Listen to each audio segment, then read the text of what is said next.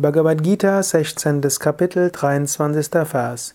Ya Shastra vidhimutshritya vartate kama karataha nasa siddhim avapnoti nasukam na param gatim.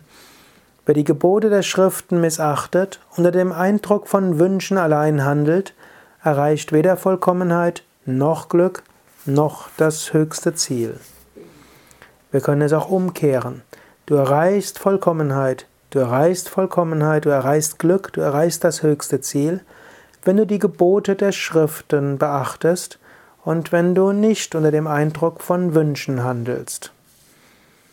Gebote der Schriften. Die Bhagavad Gita ist ja auch eine Schrift und gibt einige Tipps, wie du zum Höchsten hinkommen kannst. Auch Wunschbefriedigung an sich muss nichts Schlechtes sein.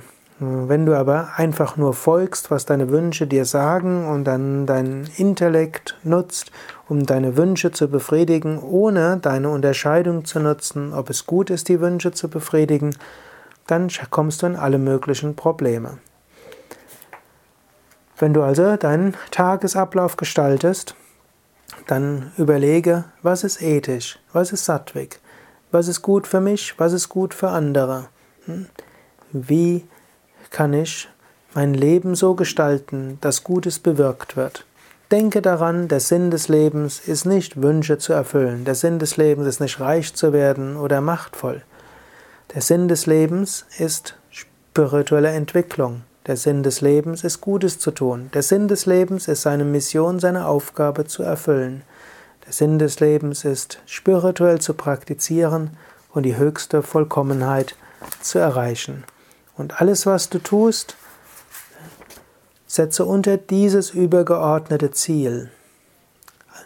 Alles, was du tust, tue, um spirituell zu wachsen, um anderen zu helfen, zu dienen, um Gott zu dienen, deine Mission zu erfüllen, Gutes zu bewirken. Und immer wieder betreibe Introspektion. Swami Shivananda sagt, scrutinize your motives.